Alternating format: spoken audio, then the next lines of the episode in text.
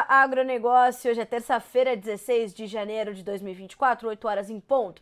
Pelo horário oficial de Brasília, sejam bem-vindos à nossa abertura de mercado. Vamos aqui trazer os destaques, vamos saber o que é importante entre as notícias da manhã dessa terça-feira. Vamos falar sobre a volta dos negócios nas bolsas americanas. Ontem foi feriado do dia de Martin Luther King nos Estados Unidos. Hoje os negócios já foram retomados, as commodities estão em altas, quase todas elas. Vamos já já detalhá-las na nossa rodada de preços. Vamos falar sobre a corrida presidencial nos Estados Unidos e a primeira vitória de Donald Trump num estado importante para o republicano. Já já a gente dá mais detalhes sobre essa situação. Vamos falar ainda sobre as negociações entre o ministro da Fazenda e o presidente do Senado, Rodrigo Pacheco, sobre a medida da desoneração da folha. E vamos falar também sobre novos cortes que estão sendo feitos para, so para safras de soja em Mato Grosso e no cenário nacional pela AproSoja Brasil. E claro, vamos trazer as, as perspectivas ali dos produtores rurais, vamos trazer as realidades da safra pela sua perspectiva então já aproveite e vá fazendo ali os seus comentários na, nessa janelinha que está aqui do, do nosso lado. Esse é um espaço para você, para nossa audiência, para conversarmos com a nossa audiência e você, produtor rural, trazer a sua perspectiva para nós. Diga se está chovendo, se não está chovendo aí na sua, na sua região. Diga se você já está colhendo a sua soja, se está terminando de plantar, se as suas lavouras ainda estão em desenvolvimento, se já está colhendo seu milho verão, está preparando para a safrinha, traga a sua perspectiva aqui no nosso chat. Então vamos saber por aqui, antes e primeiro, as informações que vão direcionar o seu dia e os seus negócios.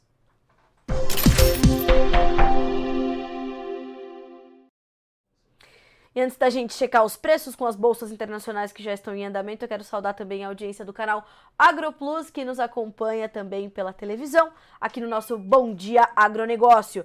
Bolsa de Chicago, para começarmos, a soja trabalha em alta, 0,6% de ganho, são 12 dólares e 31 centos por bushel nesse momento. Para o contrato, março. Milho, 4 dólares e 44, 0,5% de queda.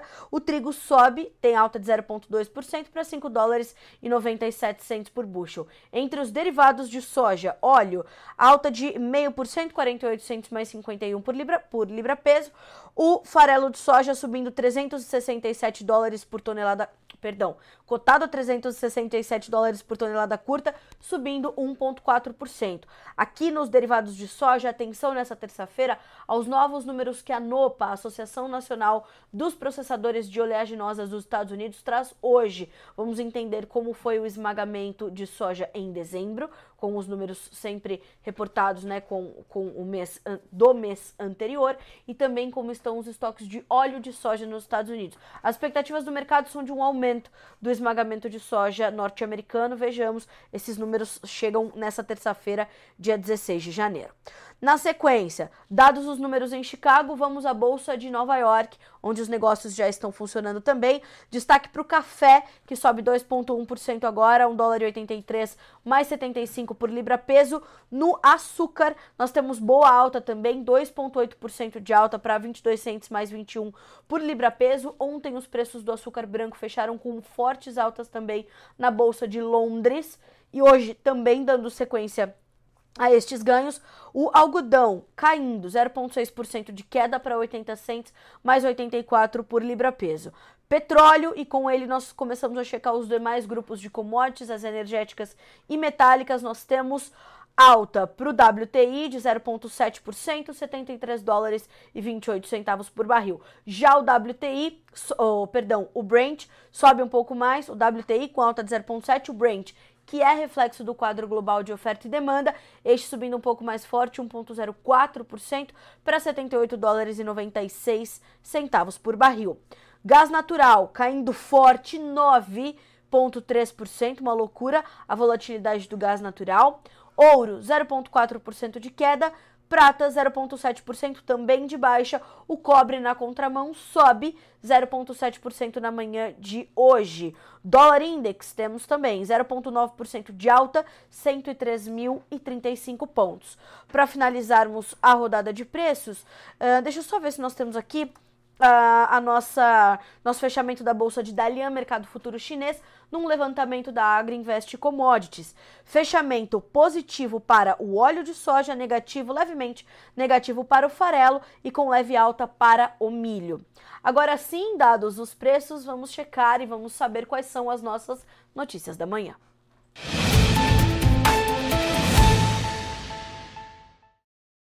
E para começarmos essa, essa terça-feira, eu destaquei dois mercados que voltam do feriado com boas altas: os futuros da soja e do milho negociados na Bolsa de Chicago. Vamos abrir as cotações, né? Vamos checar aqui uh, os preços, como estão se comportando nessa manhã de hoje. E lhes, já lhes reforço: Querem fazer as suas perguntas? Vão fazendo por aqui, nós vamos carregando-as para o Fala Produtor. Então, ficou alguma dúvida sobre o mercado da soja, sobre a política, enfim, vocês, tra vocês trazem essas perguntas e a gente vai respondendo-as no final, no espaço do Fala Produtor. Enfim, Vamos checar então os mercados. Vamos abrir as cotações da soja e do trigo em Chicago. A gente pode passar pelo milho também. Março, 12 dólares e 32 centavos por bushel, 7 pontos mais 75 de alta. Lembrando que o contrato março é o mais negociado agora. Maio, 12 dólares e 43 centavos por bushel, 8 pontos de alta. Julho, 12 dólares e 51, tem 7 pontos e meio de ganho. O agosto, 12 dólares e 39, com uma pequena alta de 5 pontos mais 75. Então, as altas mais fortes nos contratos mais próximos. No trigo, as altas são mais tímidas. Nós temos para o março 5 dólares e 97 por bushel, uma alta de 1 ponto mais 25. O maio, 6 dólares e 11 subindo também 1 ponto mais 25. Mesmo ganho para o julho, que tem 6 dólares e 19. E o setembro opera estável, sem variação, nesse momento, com 6 dólares e 29 centavos por bushel. Pois bem, o mercado de grãos ele volta do feriado do dia de Martin Luther King nos Estados Unidos, terminando de refletir os números do USDA que foram reportados na última sexta-feira. Nós comentamos ontem sobre estes números. O relatório foi bastante baixista para a soja, bastante baixista para o milho. Aliás, o milho dá sequências baixas e hoje tem dois pontos de queda nos principais vencimentos. Março, 4 dólares e 45, maio 4,57, julho 4,66, setembro 4 dólares e 72.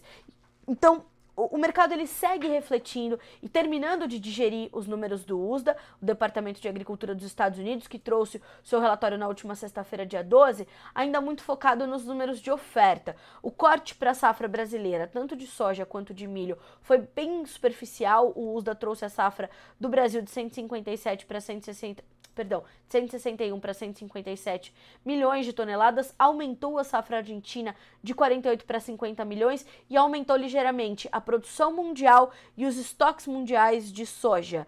Hum, da, do mesmo modo, trouxe uma manutenção das importações da China, uma manutenção das exportações do Brasil, uma manutenção das exportações dos Estados Unidos, então equilibrando quase que na perspectiva do USDA, na perspectiva do USDA, o cenário de oferta e demanda. A diferença vem da perspectiva do produtor, da perspectiva do campo, que a, a, a realidade nos campos brasileiros já não apontam para uma safra de 157 milhões de toneladas. Pode ser muito distante disso? Ainda é cedo para dizermos. Vai superar isso? Já é, já é, é momento de falarmos que não mais de 157, sabemos que não vamos ter. Quanto menos de 50, 157, ainda é difícil dizer. Então, o mercado vai refletindo essas perspectivas todas, vai terminando de digerir essas informações, ao passo em que ainda mantém no seu radar as condições de clima para o Brasil. E nós temos ali um, um radar muito forte, um, um alerta ligado sobre a região sul do Brasil neste momento. Este é o foco central é, quando se pensa na produção brasileira é a região sul do país, em função das adversidades climáticas que por lá agora ficam mais latentes. Então, esse é o, o ponto central para a safra sul-americana, para a safra brasileira. No cenário sul-americano, o desenvolvimento argentino vai bem, as condições de clima têm favorecido. Agora é importante a gente ponderar que a Argentina ela vai figurar de forma, eu tenho falado muito sobre isso, vai figurar de forma diferente, é verdade, na, no quadro global de oferta e demanda de soja temporada 23-24, com a retomada da sua oferta, com a retomada da sua safra, todavia é importante lembrarmos que a Argentina ela é franca exportadora de farelo e óleo de soja. Então, para esses dois mercados, a atenção maior ainda para a condição argentina. Então, o mercado volta do feriado subindo, atento a essas informações. Clima na América do Sul, demanda atenção aos números da NOPA, como eu já pontuei na rodada de preços. Atenção a essa termina, ter, né, essa, essa, estamos terminando de digerir o USDA e vamos ver como é que a semana corre a partir de hoje com a retomada dos negócios. 8 horas e 10 minutos pelo horário oficial de Brasília, na sequência das nossas notícias. A gente vai aos números da AproSoja Brasil, que trouxe uma, uma nova estimativa para a safra 2023-24, dessa vez apontando 135 milhões de toneladas. Veja só as informações que partem da AproSoja Brasil. Produtores que participaram de uma reunião da Câmara Setorial da Soja no, dia, no último dia 11 de janeiro, em Brasília, expuseram sua preocupação com os prejuízos decorrentes da instabilidade climática em todas as regiões do Brasil. Com base nos dados coletados pelas 15 unidades das aprosojas estaduais, a safra 2023-24 já chega a 135 milhões de toneladas no máximo, na perspectiva da ProSoja Brasil. Números bem abaixo do que tem sido divulgados por instituições e empresas públicas e privadas do Brasil e do exterior. Se contabilizarmos o número da Conab, a diferença é de 20 milhões de toneladas. A Conab estimou no último dia 10 155 milhões de toneladas de soja colhidas pelo Brasil na safra 23-24. Esses dados da ProSoja levam em consideração o estresse hídrico a que foram submetidos os estados do Centro-Oeste, como Mato Grosso, Goiás e Mato Grosso do Sul, e o excesso de chuvas em áreas desses mesmos estados, dificultando o trabalho de colheita dos grãos e levando a prejuízos ainda maiores aos produtores. Já há cálculos pre preliminares de que Mato Grosso terá um prejuízo de perto de 500 milhões de reais com a safra de soja 23-24, e isso é muito sério. Em razão de toda essa instabilidade, a, a ProSoja Brasil, portanto, projeta um número ainda mais baixo caso o clima não se altere. De acordo com os diretores da instituição, a divulgação no mercado de dados sobre a safra não condizem com a realidade e tem provocado uma tendência de baixa nos preços. De fato, nós vimos os preços cederem agressivamente nesse início de 2024, tendo perdido um patamar importante que é o dos 12,50 por bushel na bolsa de Chicago, lembrando que, segundo os analistas e consultores de mercado, como Enio Fernandes, que ontem deu entrevista ao Notícias Agrícolas no fechamento do dia, o novo intervalo para as cotações da soja na CBOT passa a ser de 12 a 13 dólares por bushel. Quanto para cima disso, quanto para menos, difícil dizer, mais uma vez, porque a safra ainda traz mais perguntas do que respostas, certo? E aí, abre aspas para a ProSoja Brasil. Quando o produtor recebe um valor abaixo do que o seu produto realmente vale e que não cobre o custo de produção, o prejuízo não fica somente com os produtores, mas é compartilhado na forma de redução da atividade econômica nas regiões produtoras, o que significa uma redução dos postos de trabalho e oportunidades de investimento além de levar produtores em todo o Brasil a deixarem a atividade, diminui a arrecadação dos municípios, do estado e do governo federal. Fecha aspas para a nota da ProSoja Brasil. Por que, que eu trago essa perspectiva? Porque todos os analistas é, e economistas que têm estado, inclusive na grande mídia, não só na mídia especializada em agro, como é o caso do Notícias Agrícolas, têm destacado para o peso que essas perdas na safra de grãos do Brasil em função das adversidades climáticas, e a gente já começou com a safra de trigo perdendo durante o inverno, a colheita do, do milho verão, a safrinha já comprometida com uma janela mais curta, tudo isso vai pegar e vai pesar diretamente na economia brasileira. Então, a economia que cresceu no último ano, em boa parte atrelada à, à, à, safra recorde de grãos que tivemos na última temporada, vai sentir os impactos de uma safra menor este ano. Então, a, a, o combustível que o agronegócio dá à economia do país será mais escasso este ano por conta das perdas no campo, por conta das perdas em função da questão climática. O super El Ninho continua trazendo os seus reflexos, continua trazendo os seus impactos e trazendo naturalmente preocupação para o quadro global do quadro nacional da nossa economia, agora sim. Bom, detalhando ainda mais a safra de soja. Carla, por que tantas notícias de soja? Um, é a principal, principal item da nossa pauta exportadora, é o produto que o, Brasil mais exporta, é soja. Nesse momento, estamos na definição dessa safra, então é preciso que nós é, é, é, possamos ir, ir construindo esse quebra-cabeça. Eu tenho falado muito também sobre isso, como são importantes essas peças. A próxima notícia trata agora da safra especificamente de Mato Grosso, o maior estado produtor de soja do Brasil. O IMEA, o Instituto Mato Grossense de Economia Agropecuária, trouxe uma revisão também nos seus números, apontando uma safra abaixo de 40 milhões de toneladas. O IMEA trouxe uma safra estimada em 39 milhões de toneladas, uma redução de 14% em relação à safra anterior. Veja o que dizem os números do IMEA que foram reportados no final da tarde de ontem. A estimativa diária da oleaginosa foi mantida em 12,2 milhões de hectares, uma alta de 0,4% em relação à safra passada. Quanto ao rendimento, a produtividade da soja apresentou uma queda de 7,4% ante a projeção de dezembro de 2023 e 14% em relação à safra 22-23, ficando previsto, portanto, em 100, perdão, 150, em 53 0,6 sacas por hectare. Então a média, a média da expectativa para a produtividade de soja 23, 24 de Mato Grosso, pela perspectiva do IMEA, o Instituto Mato Grossense de Economia Agropecuária, 53,6 sacas por hectare.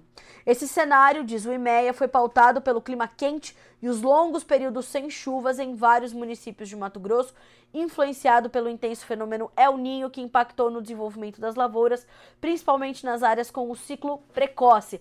As sojas que mais sofreram foram aquelas plantadas mais cedo principalmente no estado de Mato Grosso, quando houve aquela permissão né, vinda da portaria do MAPA, Ministério da Agricultura, e avalizada pelo INDEA, o Instituto de Defesa Vegetal, uh, do, do Estado, avalizando então o início do plantio, né, ou o fim do vazio sanitário em 1 e não em 15 de setembro, para alguns produtores que justificassem essa necessidade, principalmente para garantir condições mais adequadas para a segunda safra de milho, principalmente de, de segunda safra, principalmente de algodão, mas também de milho, nós tivemos a soja que mais sofreu, portanto, foram essas plantadas mais cedo, porque as chuvas cortaram e a soja é, antecipou o ciclo, já era um ciclo precoce, antecipou ainda mais o ciclo, ficou um tempão sem chuva, perdeu potencial produtivo, perdeu qualidade. O que está se colhendo agora no Mato Grosso está muito avariado, o índice de grãos avariados é muito alto ali nas colheitadeiras. Então, essa é uma preocupação a mais do produtor de soja de Mato Grosso, de outras localidades do Brasil também, que é a qualidade da soja 23-24. Até porque isso é mais desconto no bolso do produtor. Então tem que ficar de olho nesses números. Na sequência das informações do IMEA, entre as regiões do estado, os menores rendimentos foram avaliados no Oeste, Nordeste e Centro-Sul, com estimativas de, respectivamente, 52,6 sacas por hectare no Oeste, Nordeste do estado, 52,8 e uh, Centro-Sul, 52,9 sacas por hectare. Por fim, com o ajuste na produtividade, a produção, portanto, ficou estimada em 39 milhões de toneladas de soja. Então, esses são os números do IMEA, números que, mais uma vez, preocupam, trazem essa, essa apreensão não só para o produtor de soja, mas para o quadro nacional da economia. As nossas exportações vão ficar comprometidas. As, as consultorias privadas e os órgãos governamentais ainda estimam um volume robusto, né? 99 milhões e meio de toneladas a serem exportadas de soja pelo Brasil no ano de 2024. Se contabilizarmos em relação a 2023, é possível registrar uma baixa. Nós terminamos o ano passado com mais de 100 milhões de toneladas embarcadas. Agora, vai dar um respiro para os nossos portos. De outro lado, a chegada dessas ofertas, apesar de uma, de uma quebra na produção, apesar da qualidade um pouco mais baixa, a oferta vai chegando ao mercado. A nossa colheita já passa de 2%, é a colheita mais adiantada em, sim, em 6 anos, 6, 7 anos, 6, 7 safras, e isso mostra que traz, uh, uh, isso mostra não, isso já traz uma pressão sobre os preços. A semana começou para o mercado brasileiro, apesar da falta de Chicago, com preços de até 2 a 4 reais por saca mais baixos do que os da semana passada, segundo números da Brandalise Consulting. Isso porque temos uma pressão vinda dos prêmios que já começaram a ceder com a chegada da nova soja ao mercado brasileiro. 8 horas e 19 minutos pelo horário oficial de Brasília. Agora nós vamos falar um pouquinho de economia, porque estão ali sendo alinhadas as condições para a, a, decisão sobre a medida provisória da reoneração da folha de pagamentos, que só deve sair na volta do recesso parlamentar. Segundo as informações da grande mídia, da imprensa, o líder do governo no Senado, o Sr. Jacques Wagner, do PT da Bahia, disse nessa segunda-feira, após se reunir com o presidente do Senado, o Sr. Rodrigo Pacheco, e com o, ministério, com o ministro da Fazenda, Fernando Haddad, que uma decisão, então, só na volta do recesso parlamentar. Ele argumentou que o ministro Haddad ainda precisa conversar com o presidente da Câmara, Arthur Lira, sobre o assunto, já que se trata de uma proposta que terá de passar pelas duas casas do legislativo, naturalmente. E ele diz o seguinte: é uma composição com as duas casas. O Haddad precisa conversar com ambas, fecha aspas, para Jacques Wagner. E ele diz mais: Segundo Wagner, como tem a noventena, né, que são aqueles, aqueles dias ali para os efeitos da medida provisória entrarem em vigor efetivamente, qualquer decisão só deve acontecer na retomada dos trabalhos do Congresso em fevereiro. Ele foi questionado né, sobre a possibilidade de o presidente do Congresso devolver à presidência da República a medida provisória. Ele reforçou que essa hipótese não existe e que essa alternativa não está no cardápio de soluções possíveis. É, um, uma outra manchete de um outro veículo traz uma outra perspectiva dessa notícia, apontando o seguinte: veja só a manchete da. Essa era uma manchete do Estadão, veja só a manchete da Reuters sobre esse mesmo cenário e esse mesmo, esse mesmo triângulo: Jacques Wagner, Fernando Haddad e Rodrigo Pacheco. Wagner evita revelar negociação entre Haddad e Pacheco, mas ressalta que não há pressa para reoneração.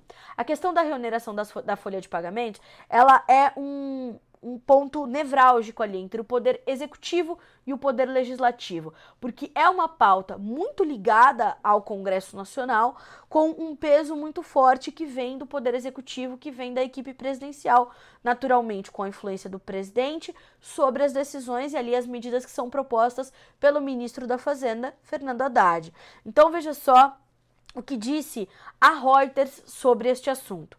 O líder do governo no Senado, o senador Jacques Wagner, evitou nesta segunda-feira revelar o andamento das negociações entre o ministro Fernando Haddad e o presidente do Congresso, Rodrigo Pacheco, sobre a medida provisória da, reoneração da folha de pagamentos, após participar de uma, de uma reunião com ambos, ressaltando que não há pressa para uma tomada de decisão. A Reuters destacou essa parte da fala de Jacques Wagner. Veja sempre há a possibilidade de acordo na medida em que as pessoas têm interesse de conversar. Eu não posso adiantar nada, porque foi a primeira conversa do ministro Haddad com o presidente Rodrigo Pacheco. Fecha aspas, disse Jacques Wagner a uma entrevista coletiva que ele concedeu a jornalistas após a reunião com o ministro da Fazenda e o presidente do Senado. Evidentemente, ele, ele continua, tem que ser uma combinação com as duas casas. Então, ele ainda precisa falar com o presidente da Câmara e isso vai ser uma evolução.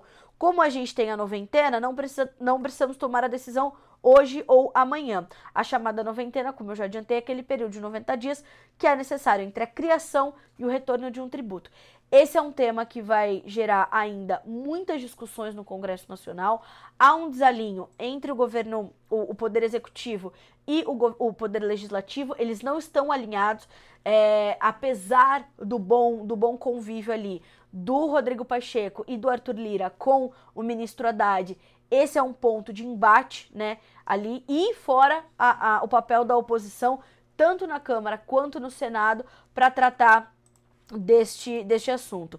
Então, o mercado tá. O mercado, o, o, o, os analistas políticos estão ali em cima desse assunto. Na entrevista da última semana do professor Paulo Moura, cientista político do canal Dextra, ele citou esta é, pauta como uma das mais importantes da agenda econômica na volta do recesso parlamentar e principalmente no entendimento de como ficarão as relações ali entre Câmara, Senado e uh, presidência com toda a sua equipe.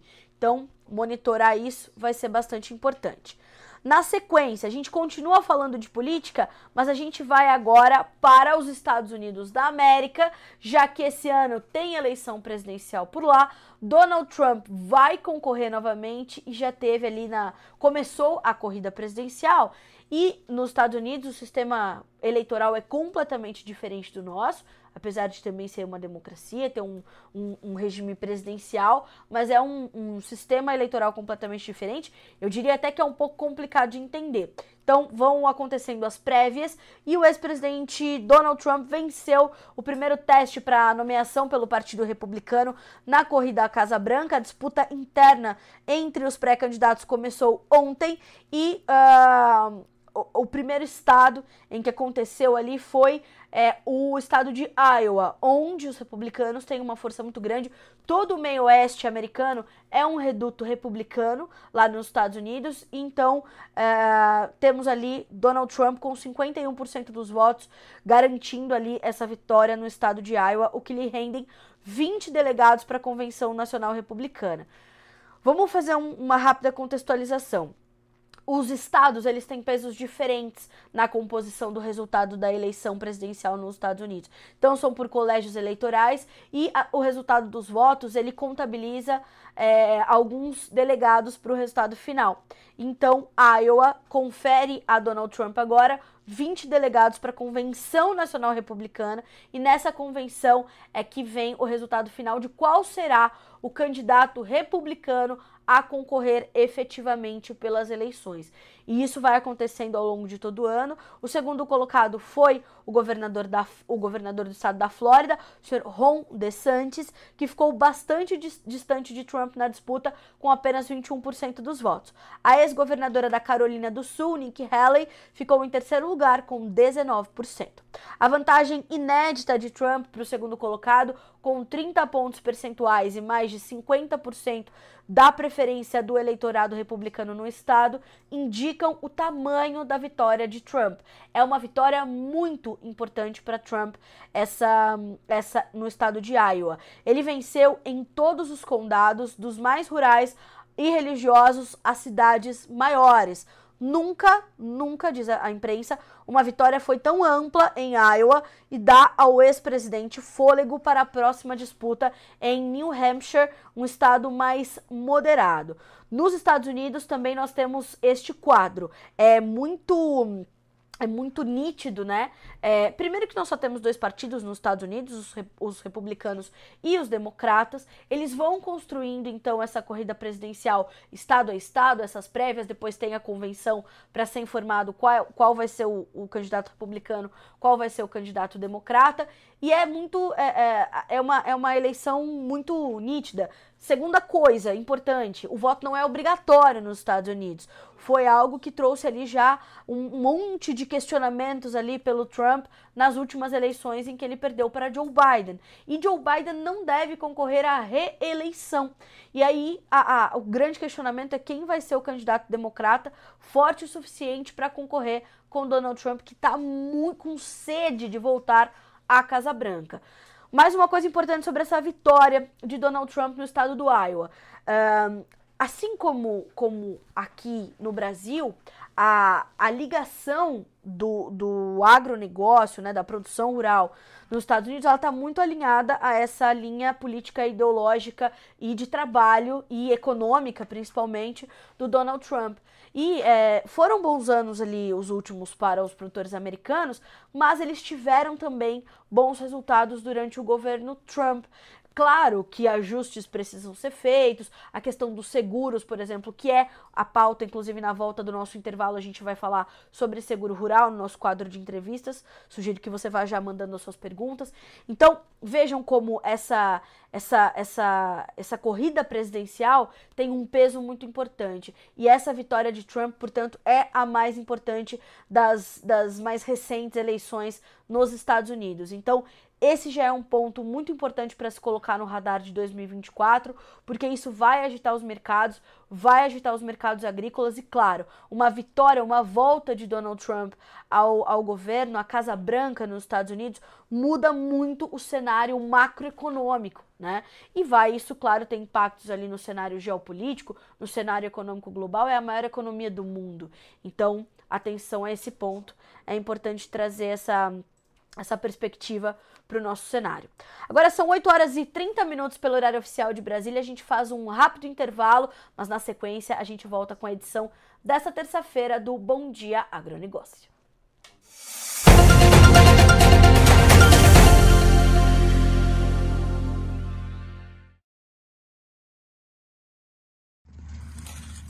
Olá, amigos! Hoje estamos no dia 14 de janeiro de 2024. Estamos é, em viagem pelo Brasil, Paraguai. Agora estamos voltando para casa. Estamos próximo de Quedas do Iguaçu.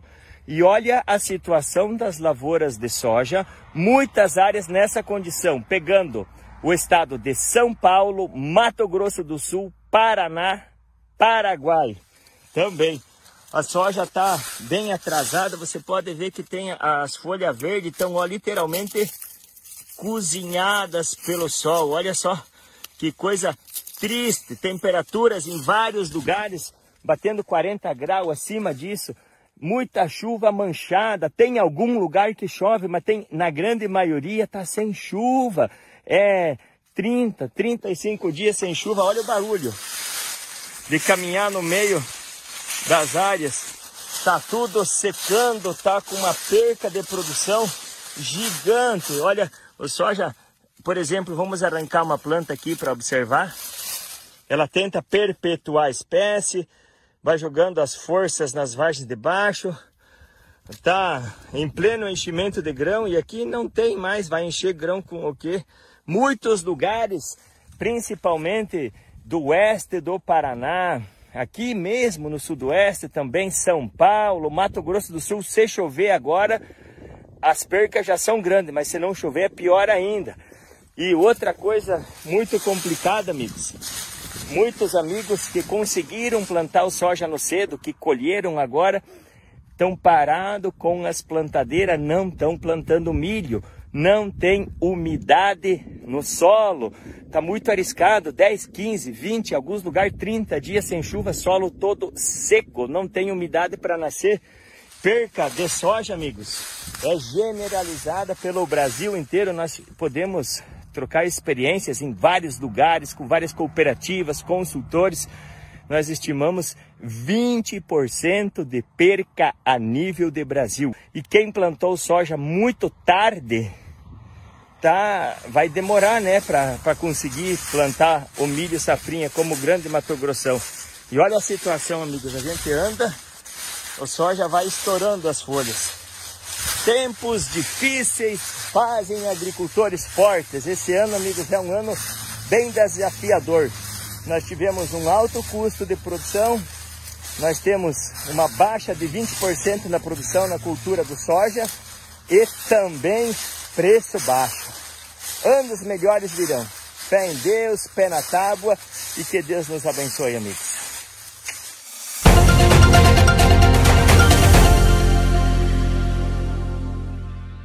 Volta com o Bom Dia Agronegócio desta terça-feira, 16 de janeiro de 2024, 8 horas 33 minutos pelo horário oficial de Brasília. A gente vai direto para o nosso quadro de entrevistas nesta edição do Bom Dia Agronegócio.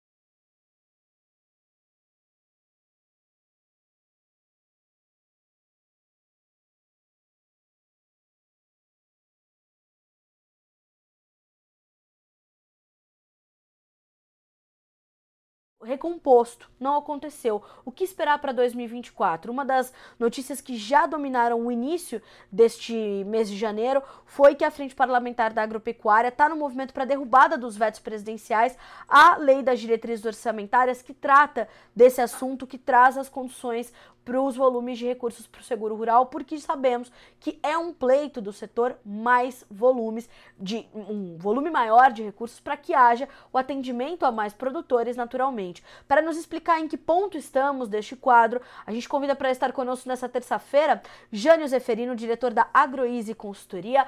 Jânio, é um prazer recebê-lo no Bom Dia Agronegócio. Seja bem-vindo. Sabemos que o senhor é uma autoridade no assunto e vai trazer esclarecimentos para nossa audiência. Bom dia. Bom dia, bom dia a todos. É um prazer falar com vocês mais uma vez. O prazer é nosso. Jânio, o senhor começa 2024 preocupado quando o assunto é o seguro rural, diante, primeiro, desses vetos e, segundo, em, em, em, ou frente a esse volume de recursos que em 2023 sofreu esse corte, corte este que não foi recomposto? A preocupação é enorme, né? Porque é, se o setor rural, as confederações, as associações fizeram um pleito de 3 bilhões de recursos para a subvenção rural. O governo mandou uma proposta de 1,06 milhões. E, o, e a lei orçamentária que foi votada no Congresso e sancionada pelo presidente da República propõe 964 milhões, que é um valor inferior ao que foi feito em 2023 e em 2021, que, ou seja, é, a subvenção do seguro rural só vem caindo. E qual a consequência direta disso? O nível de cobertura. Se em 2021 nós tivemos 14 milhões de hectares cobertos por seguro, em 2022 já tivemos 7,13 milhões de hectares, e em 2023 os dados oficiais ainda não estão é, consolidados, existe uma informação dentro do site do Ministério da Agricultura, mas a gente sabe que foi um volume menor ainda de área coberta. Então a preocupação é enorme, ainda mais quando a gente sabia desde, é, desde o segundo semestre né, do ano passado que teríamos uma incidência de El Ninho na região sul e sudeste. E, e como é que o senhor imagina que esses, essa, é, é, esse setor vai ser tratado é, diante dessas perdas no campo que são é, crescentes? À medida em que as condições de clima não melhoram efetivamente, as perdas vão se acumulando, vão se acentuando. Os produtores na safra de inverno, por exemplo, já sofreram agressivamente ali com perdas no trigo e fora soja agora no verão, milho verão, as preocupações com a safrinha. Como é que o senhor imagina que esse assunto vai ser tratado ou como ele já está sendo tratado, principalmente em Brasília? Jânio, como é que está a, a discussão sobre a recomposição desses recursos, um volume maior de dinheiro para 2024? O que, que a gente pode esperar? E quais são os seus pontos de atenção ali, principalmente em relação a esses vetos que foram feitos pelo presidente na LDO quando o assunto foi o seguro rural? A expectativa é que a frente parlamentar da, da agropecuária se mobilize mais uma vez e derrube esses vetos. É, nós sabemos que o agronegócio brasileiro ele tem uma contribuição fundamental, é lugar comum falar sobre isso, né? E, mas é importante que o setor seja também respeitado e bem tratado. Seguro rural é algo que o mundo inteiro pratica em larga escala. Os governos do mundo inteiro subsidiam o seguro rural porque é a maneira mais barata de manter o campo vivo, funcionando, trabalhando, gerando emprego e renda. Então, a gente fica, ah, sabemos as dificuldades que os governos no Brasil passam por questão de recurso, é, nós sabemos disso, é, é, é, normal que a gente sabe, aconteça algumas dificuldades orçamentárias, mas o campo precisa ser tratado de uma maneira diferenciada. Nós estamos vendo agora no mundo inteiro é, situações bastante difíceis, tanto na Europa, é, que está passando por dificuldades enormes lá na Alemanha, na Holanda e outros países, quando o campo não é tratado com devido respeito. Nós sabemos e re, é, reforçamos as que sabemos das dificuldades que o país como um todo enfrenta, mas é preciso dar prioridade a quem contribui mais com a produção nacional, com as receitas e com a geração de emprego e renda. Uma questão relevante também, que a gente sempre tem colocado, é que nós temos dois seguros. Nós temos o seguro rural, que, pro, que protege contra as intempéries climáticas, mas existe também o seguro de preços, que são os contratos de opção nos quais os produtores brasileiros poderiam se, se procurar se, se entender melhor, procurar se conhecer melhor e praticar o que os americanos e os europeus fazem, que nunca plantam sem ter uma proteção de preços. Eu acredito que esse grave problema que nós vamos ter neste ano seria mitigado. É, existe sim uma preocupação muito grande, é, as, as perdas das lavouras de verão, elas existem números para todos, para todos os gostos, a gente não sabe ainda o que, que vai acontecer, é, existem números muito díspares, né, não é mesmo? A gente ouve de 20% a 5%, então é muito preocupante, sabe? É, o que nós sugerimos aos produtores e que a gente recomenda para os nossos clientes é que vão documentando tudo que está acontecendo com as suas lavouras, tudo registrado, para que lá na frente, se for preciso, tiver necessidade de recorrer a alguma medida de prorrogação, renegociação, ou qualquer outro mesmo, nas questões das lavouras seguradas, eles tenham documentação para comprovar as perdas.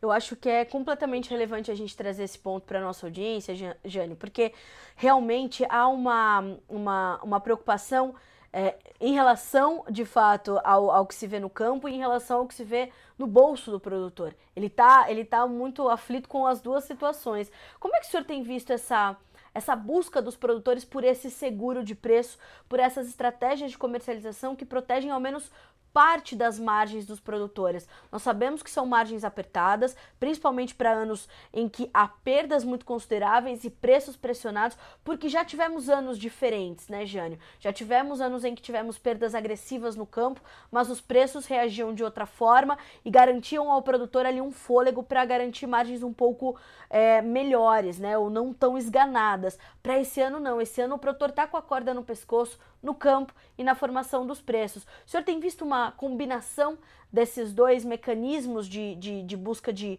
de proteção por parte dos produtores brasileiros? Ainda de forma muito incipiente, são poucos os produtores.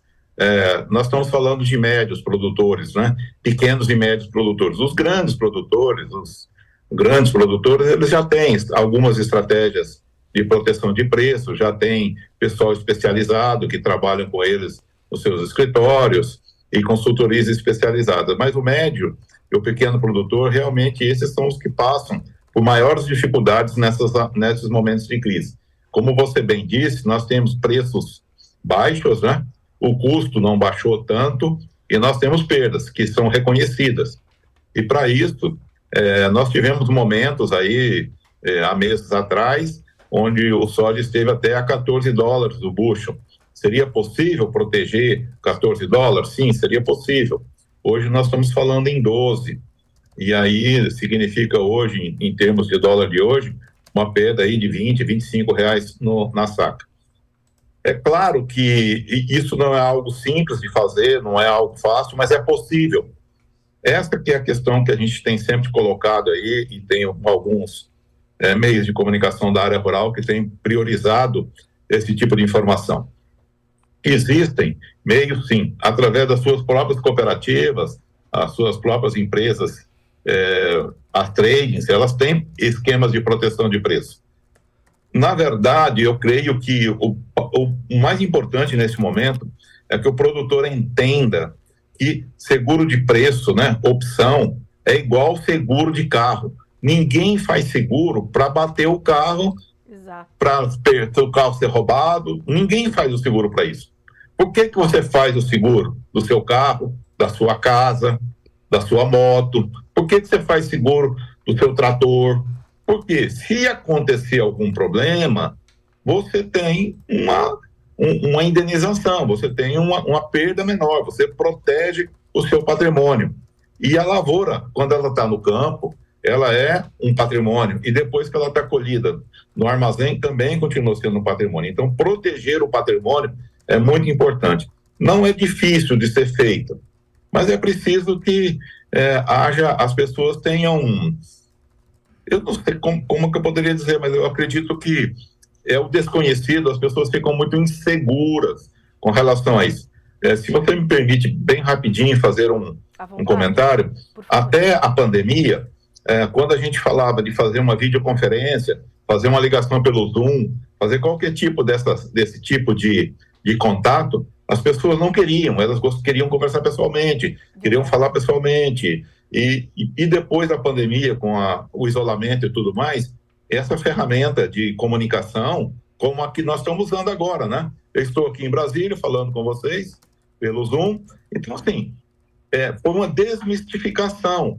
Os produtores rurais, os nossos clientes mesmo, nós falamos com eles por videoconferência o tempo inteiro. Ficou, se tornou uma coisa assim corriqueira, né, para todo mundo. Então eu acredito que esse exemplo que eu estou dando agora, acho que é importante que o produtor pense da mesma forma. No começo era um bicho de sete cabeças fazer uma videoconferência. Hoje todo mundo faz. É, é, opção é a mesma coisa. É, é, é algo complicado? Parece que sim, mas não é tão complicado assim. É simples de fazer, é uma questão só de ter uma, uma, uma orientação de alguém de sua confiança. Ô, Giane, tem uma pergunta aqui muito interessante do Fernando Ellers, que ele te pergunta sobre seguro rural para os sistemas de integração lavoura-pecuária para áreas de primeiro e segundo ano. Ele diz o seguinte: na minha região, esse seguro ainda não existe, somente para áreas a partir do terceiro ano de plantio. Como faz a integração lavoura-pecuária dessa maneira? Tem uma situação, tem uma, uma forma de é, achar esses, essas saídas para áreas de integração lavoura-pecuárias de primeiro e segundo ano e fazer seguro para elas, Fernan, uh, Jânio? É a pergunta do Fernando Ellers.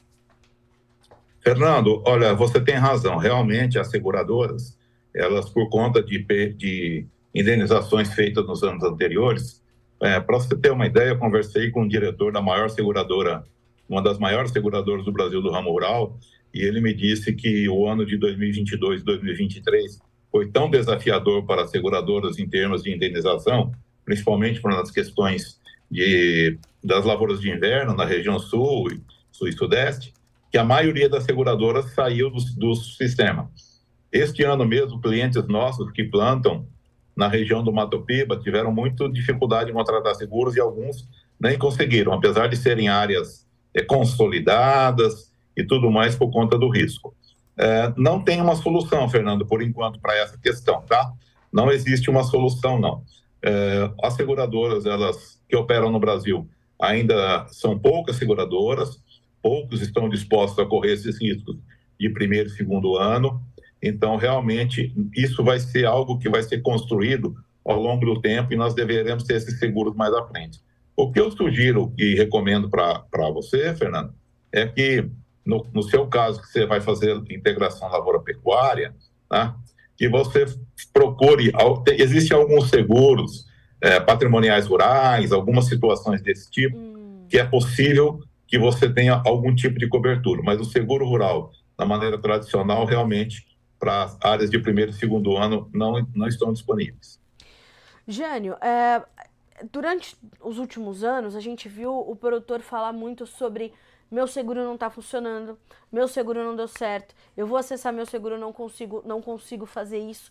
O que que, por que, que a gente, por que, que a gente ainda tem essa dificuldade de fazer o seguro rural no Brasil ser eficiente e atender aos pleitos do produtor? É recurso que falta ou a gente precisa afinar ali os mecanismos? Qual é o nosso, nosso maior gargalo nesse setor, Jânio?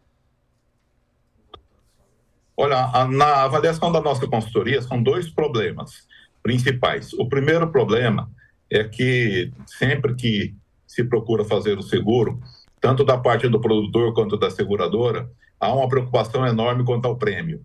Então, se faz um seguro é, o mais barato possível. E quanto mais barato o seguro, menos ele cobre. Então, isso é um problema realmente, porque se faz uma cobertura muito baixa, e aí, quando você vai acionar o seguro, você não tem realmente cobertura é, se faz seguros cobrindo produtividades aí de 20 sacos de soja, é, e, isso a gente sabe que uma lavoura de soja hoje, pelas condições dos materiais e, e todas as condições é, das próprias qualidades das sementes, é, muito dificilmente alguém vai colher é, entre menos de 20 sacos. Vai colher 30, 28, 25, 30, e aí passa desse, desse mínimo, né? E aí não tem cobertura. Então, isso é uma questão. Procura-se fazer um seguro é mais barato. Outra questão também que envolve também essa questão do preço é que como a subvenção ela, ela é limitada a 60 mil reais por CPF, hum. se você fizer um seguro de um prêmio mais alto, você vai cobrir menos áreas, você vai assegurar, segurar menos áreas. Sim. Outra questão fundamental também é a falta de acompanhamento por parte dos produtores, das assistências técnicas e de tudo dos pedidos de cobertura. Nós temos um cliente nosso é, da região do café aqui de Araguari, se eu vou só citar esse exemplo, porque eu acredito que vai servir para muita gente, é, ele tinha um seguro, é, do seguro da lavoura dele. E ele tem café irrigado. O que, que aconteceu? Na hora que ele foi comunicar a perda, ele comunicou dizendo que ele teve seca. Na verdade, não teve seca, porque uma lavoura irrigada, ela não tem seca. Você irriga, molha a lavoura no momento certo. O seguro dele foi negado, mas na verdade o que aconteceu é que nos meses de setembro, outubro e novembro do ano passado, ocorreu, não 2023, 2022, neste caso, ocorreu um calor excessivo na região. E esse calor, o que, que ele fez? Ele cozinhou as folhas, derrubou chumbinho, é, prejudicou o pegamento das, das flores do café, e a causa da perda não foi seca, mas foi excesso de calor. O erro na comunicação da perda do, do fato gerador do prejuízo, ele perdeu o seguro. Então, é, como você estava comentando, é, basicamente é isso. É olhar exatamente o seguro que você está fazendo. O que está sendo coberto? Tem algumas regiões, por exemplo, que não co cobre granizo, mas a gente sabe que hoje o granizo acontece de norte a sul do Brasil. Não tem mais. Ah, não tem, nunca teve uma chuva de granizo aqui na minha região. Agora tem.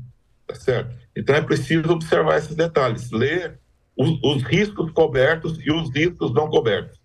Essa parte do seguro, ele não é muito bem entendido pelo produtor, não é explicado pelo corretor de uma maneira clara. A gente sabe que existem corretores e corretores, não estamos generalizando, mas os seguros feitos nas, é, normalmente o produtor faz o seguro e não, não observa isso com atenção e também não é esclarecido dos problemas, tá?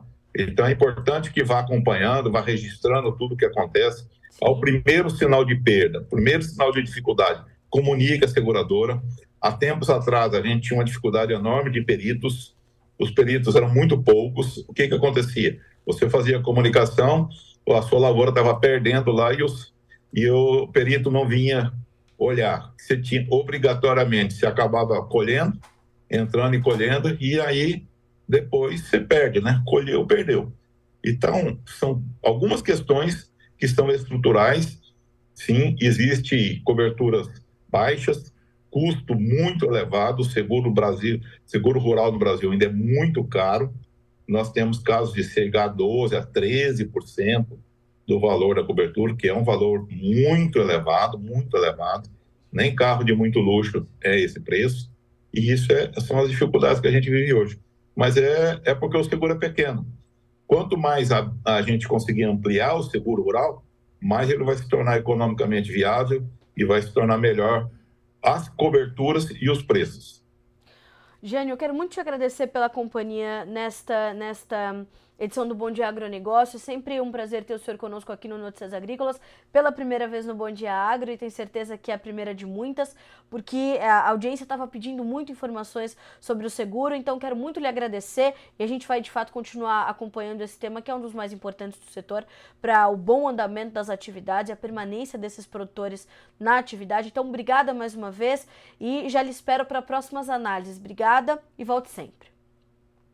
Bom dia a todos. Um prazer falar com vocês. Prazer é nosso. Jânio, boa semana para o senhor, até mais. Boa semana a todos.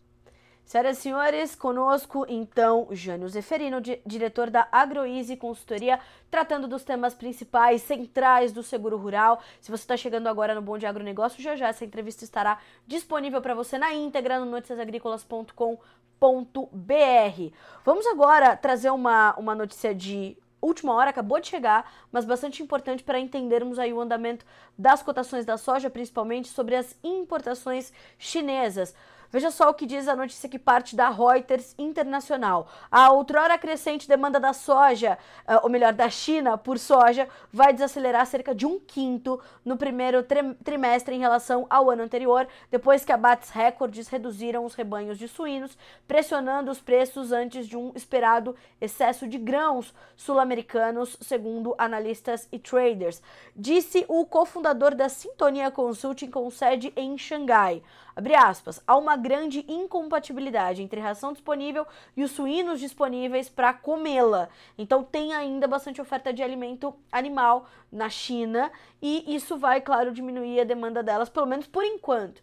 E mais uma vez, a perspectiva do mercado é de que a demanda chinesa siga presente, firme, no entanto, cadenciada, escalonada, paulatina. A China vai continuar comprando, mas vai comprar, né, a conta gotas, sem contar que fez boas compras nos últimos meses de 2023 e abasteceu bem os seus estoques. Agora aí fazendo a manutenção desses estoques, pelo menos nesses primeiros meses de 2024, comprando de forma mais cadenciada. A recessão no setor de suínos no final do ano passado desencadeou uma corrida ao abate por parte dos produtores que lutavam contra a queda dos preços de seus animais, os custos elevados e um novo surto de peste suína africana. Assim, a expectativa é de que a China importe uma média de cerca de 18,5 milhões de toneladas de soja no primeiro trimestre desse ano, abaixo dos 23,1 milhões do mesmo período do ano passado, segundo quatro empresas de pesquisa e comércio que foram ouvidas pela Reuters Internacional. Espera-se que pelo menos metade dos grãos seja de importação de soja americana. 8 horas e 55 minutos pelo horário oficial de Brasília. Vamos ao Fala Produtor, vamos conversar com a nossa audiência.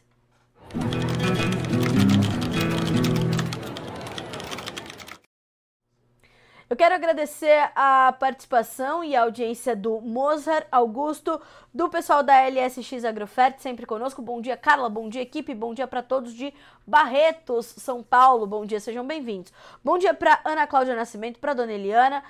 Bom dia também para Vanessa Fernandes, para o seu José Natal, para o Enzo, para o Rodrigo que diz: Bom dia, Carla. Aqui na região de Balsas, sul do Maranhão, com o relatório do USDA. Na última sexta-feira tivemos soja no patamar de 100 reais. Me parece que no curto prazo o Chicago não vai calcular essa quebra. Parece que não, pelo menos por enquanto não veio ainda o reflexo disso, né, Rodrigo? O reflexo desses números que apontam uma safra do Brasil na perspectiva da ProSoja Brasil, de consultorias privadas, de menos de 150 milhões de toneladas. Ou projeções que se convergem ali para os 150 milhões.